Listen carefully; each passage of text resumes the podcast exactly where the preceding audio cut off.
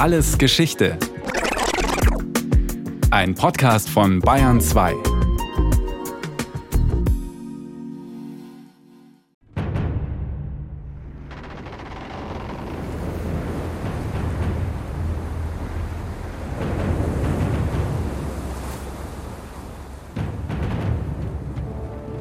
September 1868. Englische Kanonenboote fahren vor der Wüstenhalbinsel Qatar im Persischen Golf auf. Oberstleutnant Louis Pelly, als Vertreter der britischen Regierung, ist auf der Jagd nach einem, wie er ihn nennt, Piraten, dem Herrscher von Katars Nachbarinsel Bahrain. Er soll seit Jahrzehnten die Küste unsicher gemacht haben und sich nun in Katar versteckt halten. Aus Bahrain kommt Pelly gerade. Dort hat er den Bruder des Gesuchten erklären lassen, dass er, der Bruder, selbst fortan Herrscher von Bahrain ist, künftig Frieden hält und den Briten jahrelang viel Geld zahlt. Als Denkzettel hat der britische Oberstleutnant die Kriegsschiffe und das Fort von Bahrain zerstört. Es war aus solidem Stein und es brauchte beträchtlichen Beschuss von den 10-Inch-Kanonen. Nun droht Pelly mit seinen Kanonenbooten also Katar. Nach einigem Hin und Her gibt der dortige Hauptanführer Mohammed bin Thani schließlich laut Pelly die folgende Erklärung ab. Erstens. Ich verspreche, nach Doha zurückzukehren und friedlich in diesem Hafen zu wohnen. Zweitens. Ich verspreche, dass ich zu keiner Zeit mit irgendeiner Ausrede zu See fahren werde und dass ich, falls es einen Streit oder ein Missverständnis gibt, mich unweigerlich an den Vertreter der Da gibt ein Araber vor den Briten und der schieren militärischen Überlegenheit westlicher Feuerwaffen klein bei. Das kann eine Lesart dieser Geschichte sein. Eine andere klingt eher nach poliertem diplomatischem Parkett und Politikern auf Augenhöhe. 1868. Sheikh Mohammed bin Thani unterzeichnet eine Vereinbarung mit den Briten im arabischen Golf. Katar wird als unabhängige politische Einheit anerkannt. So steht es sogar auf Deutsch in der offiziellen Geschichtsschreibung der Regierung von Katar heute.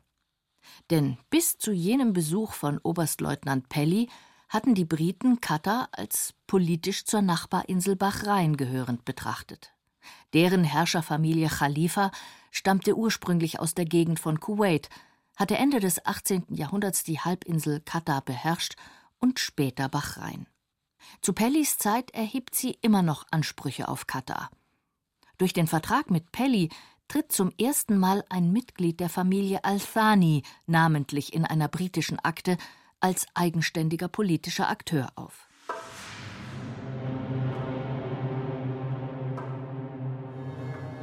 Dreierlei macht die Erkenntnisse von 1868 für die Geschichte und Gegenwart Katars besonders interessant. Erstens zeigen sie die Spannungen zwischen den herrschenden Familien an der Südküste des Persischen Golfs, besonders zwischen den Herrschern von Bahrain und den Al-Thanis aus Katar. Zweitens verknüpft die Episode die Eigenständigkeit Katars mit dieser Familie ebenso wie mit den Briten. Drittens ist sie ein Beispiel dafür, wie Vertreter der britischen Regierung ihre Macht in der Gegend ausbauten. In der Region hatte seit Jahrhunderten Handel und Politik stattgefunden, betont die Islamwissenschaftlerin Bettina Gräf von der Münchner Ludwig-Maximilians-Universität. Ein sehr lebendiger, fruchtbarer Wirtschaftsraum, Ostafrika, arabische Halbinsel, heutiges Indien und noch weiter bis Indonesien. Das sind dann muslimische Handelsbeziehungen. Ab dem 16. Jahrhundert kam Konkurrenz aus Europa. Erst Portugiesen, Niederländer und Franzosen, dann setzten sich die Briten im zentralen Land dieses Wirtschaftsraums in Indien weitgehend durch. Da versuchten sie, auch in den benachbarten Regionen die Regeln zu bestimmen. Denn, so die Islamwissenschaftlerin Bettina Greff, die Reichtümer, die dann aus Asien nach Europa fließen, da wollen alle was von abhaben.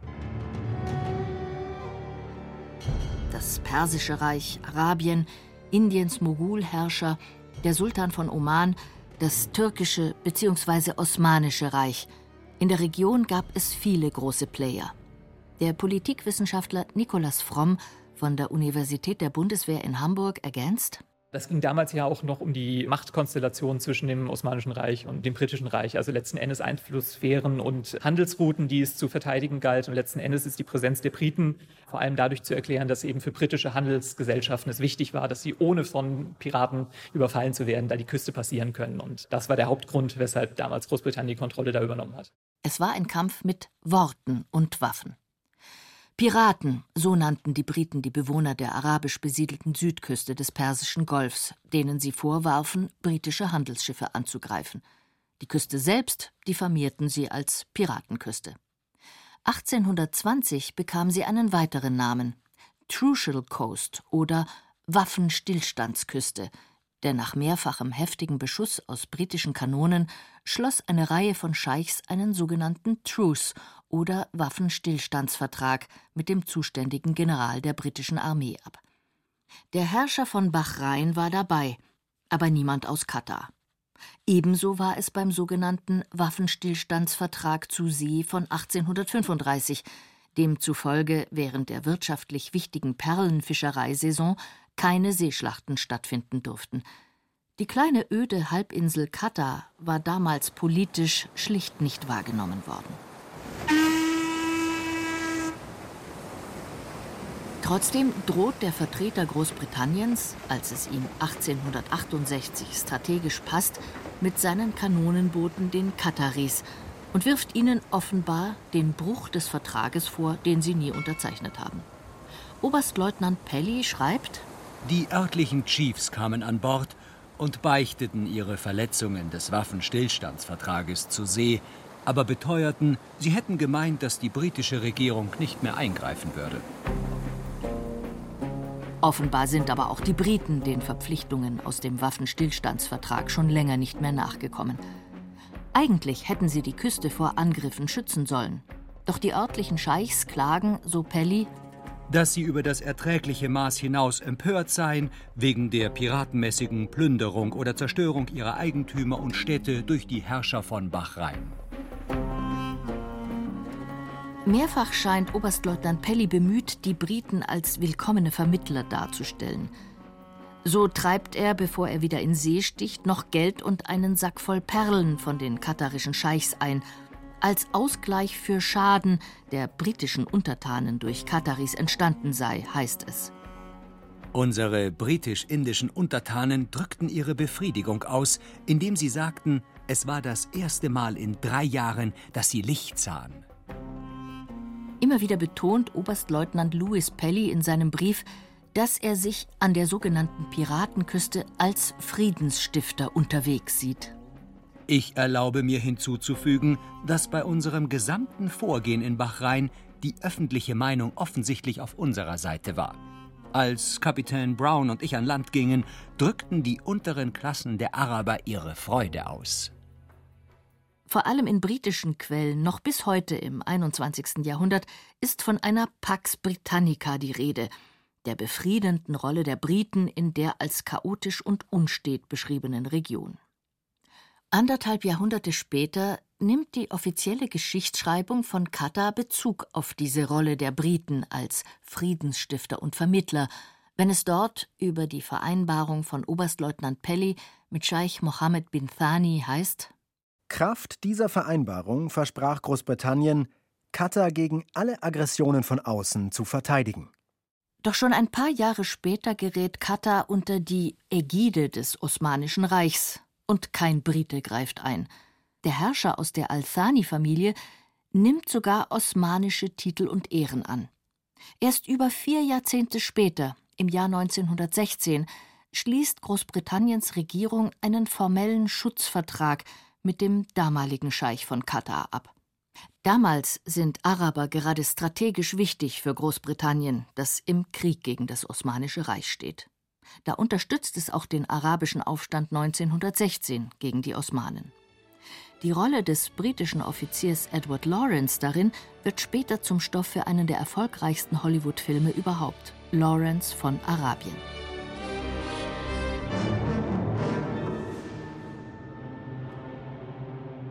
Katar ist also weiterhin nur ein Fleckchen auf der Landkarte der Geostrategen in London.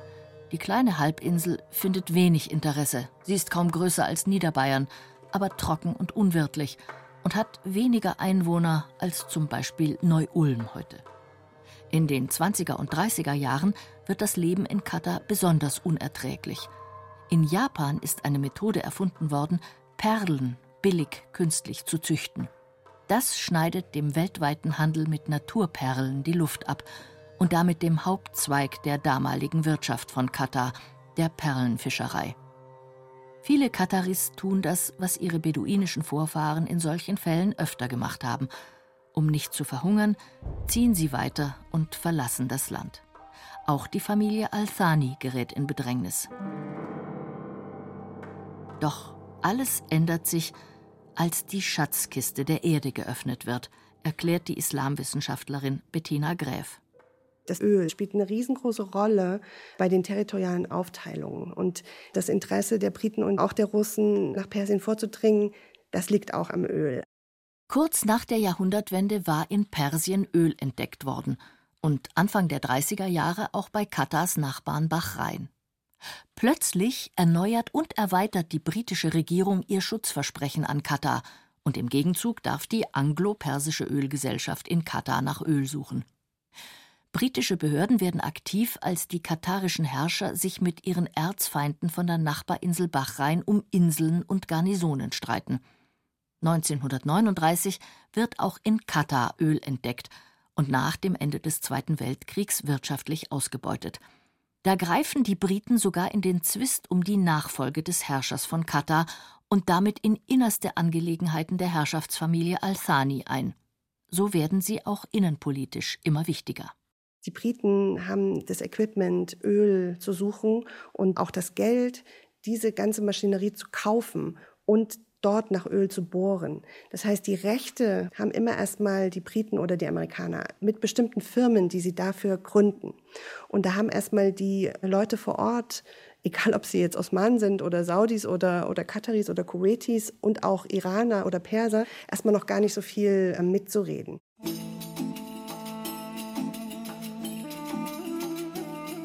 Mit britischer Anleitung bauen die Herrscher aus der Al-Thani-Familie in den 50er Jahren in Katar allmählich eine Staatsverwaltung und eine Polizei auf. Sie schicken ihre Söhne auf renommierte britische und US-amerikanische Schulen, Universitäten und Militärakademien. An den Lieblingsplätzen der europäischen High Society verbringen auch sie gerne ihre Zeit. So weilt der Herrscher von Katar in einer Hotelsuite am Genfer See als er 1971 mit seiner Unterschrift die Unabhängigkeit Katars von Großbritannien besiegelt, ohne jeglichen Freiheitskampf zuvor. Gleich im Anschluss unterzeichnet er einen Freundschaftsvertrag mit Großbritannien. Auch eine zweite westliche Macht spielt eine immer stärkere Rolle in der Gegend, sagt die Münchner Islamwissenschaftlerin Bettina Gräf.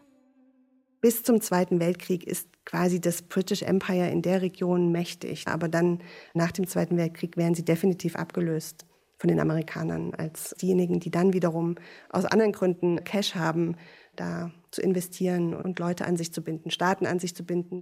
In vielerlei Hinsicht entwickelt sich Katar anschließend ähnlich wie seine Nachbarn im Persischen Golf. Die Herrscher und die allermeisten Staatsbürger sind Muslime, in Katars Fall Sunniten. Die Wirtschaft beruht stark auf dem Verkauf von Bodenschätzen, erst Öl, später auch Gas. Dabei versucht Katar, ähnlich anderen Golfstaaten, weitere Einkommensquellen aufzutun, etwa die Luftfahrt und Tourismus. Katars Wirtschaft braucht massiv Arbeitskräfte aus der ganzen Welt. Dadurch sind in Katar neun von zehn Bewohnern Ausländer, vor allem Asiaten. Sie arbeiten in der petrochemischen Industrie, in Haushalten, auch als Söldner in der Armee oder auf dem Bau. Gut ausgebildete Kräfte mit hochbezahlten Jobs können dabei Luxus in klimatisierten Hochhäusern genießen. Die weniger qualifizierten schuften bei um die 50 Grad Celsius im Sommer unter der sengenden Sonne und hausen in Massenunterkünften am Rande der Wüste. So wie anderen Golfstaaten werden auch Katar in diesem Zusammenhang schwere Menschenrechtsverletzungen vorgeworfen. Nicht nur bei der Arbeit, so Ella Knight von der Organisation Amnesty International. Homosexualität ist immer noch verboten und kann mit Gefängnis bestraft werden. Frauen werden vor dem Gesetz und im Alltag diskriminiert. Zum Beispiel gibt es ein Gesetz, nach dem der Ehemann, Vater, Bruder oder andere männliche Beschützer einer Frau wesentliche Aspekte ihres Lebens bestimmt, zum Beispiel ob sie arbeiten oder ins Ausland zum Studieren geht. Außerdem sorgen wir uns ernsthaft um die Meinungsfreiheit da gibt es etwa ein sehr umfassendes und sehr vage formuliertes Gesetz für Cyberkriminalität, das Inhalte strafbar macht, die gesellschaftliche Werte unterminieren. Das ist natürlich gefährlich. Doch Bettina Gräf, die für ihre Forschungen immer wieder in Katar ist, meint, es gibt ein Schulsystem, was getrennt ist nach Mädchen und Jungen, aber die Mädchen können sich entwickeln, können studieren, können Berufe ergreifen die Frauen, mit denen ich zu tun hatte, die wirkten, also, die fand, also soll, was soll ich sagen, die, dieses Argument, dass die Frauenrechte in Katar mit Füßen getreten werden, kann man so pauschal nicht sagen. Auch wenn es vielleicht eine Pflicht für eine bestimmte Art von Kleidung im öffentlichen Raum gibt und durch die patriarchalen Verhältnisse Frauen benachteiligt sind, wie überall auf der Welt. Offenbar überwiegt das wirtschaftliche Wohlergehen das rechtliche. Seit zwei Jahrzehnten verkauft Katar nicht nur Öl, sondern zapft auch seine immensen Gasvorräte an. Das Bruttosozialprodukt ist pro Kopf eines der höchsten der Welt. Man hat kaum Grund, sich zu beklagen, sage ich mal. Deswegen ist man auch froh, Katari zu sein. Ähnlich wie in anderen Ölförderstaaten im Persischen Golf festigen die Spitzen der Herrscherfamilie in Katar ihre Macht, indem sie Verwandten Vermögen und wichtige Posten im Staat zukommen lassen – auch konkurrierende einheimische Familien werden aus den sprudelnden Importeinkünften bedacht. Generell ist die Ausbildung für katarische Staatsbürgerinnen und Bürger gratis, ebenso die medizinische Versorgung. Außerdem bekommen sie, die etwa 10 Prozent der Bevölkerung ausmachen, wenn sie erwachsen werden, Startkapital vom Staat und haben das Recht auf einen Arbeitsplatz. Wie auch die Nachbarstaaten pflegen die Kataris enge Verbindungen zu Großbritannien und den USA. So weit, so ähnlich. Aber in einigen Punkten hebt sich Katar mit Fleiß von seinen Nachbarn ab. Seit Mitte der 90er Jahre gibt es unglaubliche Verträge mit Beratungsfirmen. Also man sieht das für die Fußball-Weltmeisterschaft ganz genau, dass da die attraktivsten Werber, Grafiker und Consultants am Start sind und Cutter beraten, dass sie ihr Image sowohl grafisch ansprechend als auch textlich quasi legitimierend und ansprechend nach außen bringen. Schon bei der Unabhängigkeit 1971 will der Herrscher Katars keinen gemeinsamen Staat mit den Nachbaremiraten bilden und schon gar keinen gemeinsam mit dem alten Rivalen Bahrain. Er will eigenständig sein und betitelt sich fortan als Emir. Sein Nachnachfolger, der ab Mitte der 90er Jahre herrscht, bringt Katar mit einem geschickten Coup weltweit ins Fernsehen, mit der Gründung von Al Jazeera, des ersten transnationalen arabischsprachigen Satellitensenders mit journalistischem Anspruch. Außerdem macht er mit seiner erfolgreichen Bewerbung für Katars Austragung der Fußball-WM 2022 Furore. Innenpolitisch tut er sich durch die Einführung einer Verfassung hervor. Er hat das politische System reformiert, geöffnet. Wir können es bezeichnen als konstitutionelle Monarchie. Es gibt mehr Partizipationsmöglichkeiten für katarische Staatsbürger und Staatsbürgerinnen. Sagt die Islamwissenschaftlerin Bettina Gräf von der Münchner Ludwig-Maximilians-Universität. Allerdings. Was eben nicht in Frage steht, ist die Herrschaft dieser Familie. Also man kann sich jetzt nicht vorstellen, dass über demokratische Wahlen oder solche Ideen dieses Herrscherhaus gekippt werden könnte. Das ist überhaupt nicht die Idee. Also das Herrscherhaus bleibt das Herrscherhaus und in dem Rahmen bewegen wir uns. Westlichen Menschenrechtlerinnen wie Ella Knight gegenüber zeigt sich Katar vergleichsweise aufgeschlossen. Sie sagt zwar, sie fühle sich in Katar nicht frei und passe bei ihren Recherchen stets auf, wen sie treffe und wen sie schützen müsse. Schließlich seien Informanten von ihr schon im Gefängnis gelandet. Aber Anders als anderen Golfstaaten erlaubt Katar Amnesty International und unabhängigen Menschenrechtsforschern die Einreise. Das ist sehr wichtig. Außerdem gebe es Fortschritte in der Gesetzgebung. So dürfen Wanderarbeiter mittlerweile offiziell ohne Erlaubnis ihres Arbeitgebers den Job wechseln oder das Land verlassen. Nur hapert es an der Durchsetzung dieses Rechts. Auf internationaler Bühne tritt Katar gerne als Vermittler und Friedensstifter auf, erklärt der Hamburger Politikwissenschaftler Nikolaus Fromm. Das ist eine Rolle, wo eben auch gerade kleine Staaten es oft schaffen, bei ganz großen weltpolitischen Fragestellungen trotzdem gehört zu werden, weil sie einfach als Vermittler glaubwürdig auftreten können, weil sie keine eigene große Armee haben, die andere bedroht. So pflegt Katar schon lange diplomatische Beziehungen mit Israel, finanziert aber zugleich die Hamas im Gazastreifen. Es beherbergt die Luftwaffenbasis der USA im Golf mit 10.000 Soldaten. Gleichzeitig beutet es ein Gasfeld gemeinsam mit dem Iran aus. Und der Emir von Katar nennt Russlands Präsidenten Putin einen Freund. Katar leidet immer wieder unter Boykotten von Bahrain und anderen Nachbarn im Golf, sitzt aber gemeinsam mit ihnen im Golfkooperationsrat. Der Politologe Nikolaus Fromm meint, diese diplomatischen Balanceakte sollen Katar schützen. Der Leitgedanke, den Staat möglichst unangreifbar zu machen. Das ist das Leitmotiv seit Urzeiten mehr oder weniger. Und die WM ist in unserer globalisierten Welt jetzt eine Maßnahme sozusagen, um das Land unverzichtbar wirken zu lassen. Es steigt auf in die Liga der WM-Ausrichter, der internationalen und ist damit natürlich auf einer anderen Klasse der Weltpolitik endgültig angekommen sozusagen, kann nicht mehr so leicht vergessen werden. Nicht, dass noch einmal Kanonenboote vor der Küste auffahren wie 1868 und die Einhaltung von Abkommen einfordern, bei denen man Katar einfach mal übersehen hatte.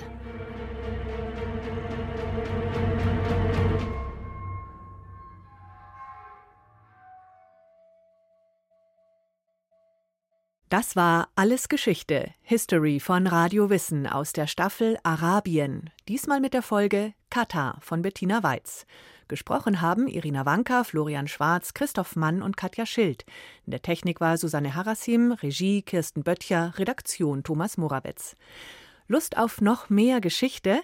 Dann abonnieren Sie gern unseren Podcast Alles Geschichte, History von Radio Wissen unter bayern2.de slash allesgeschichte und überall, wo es Podcasts gibt.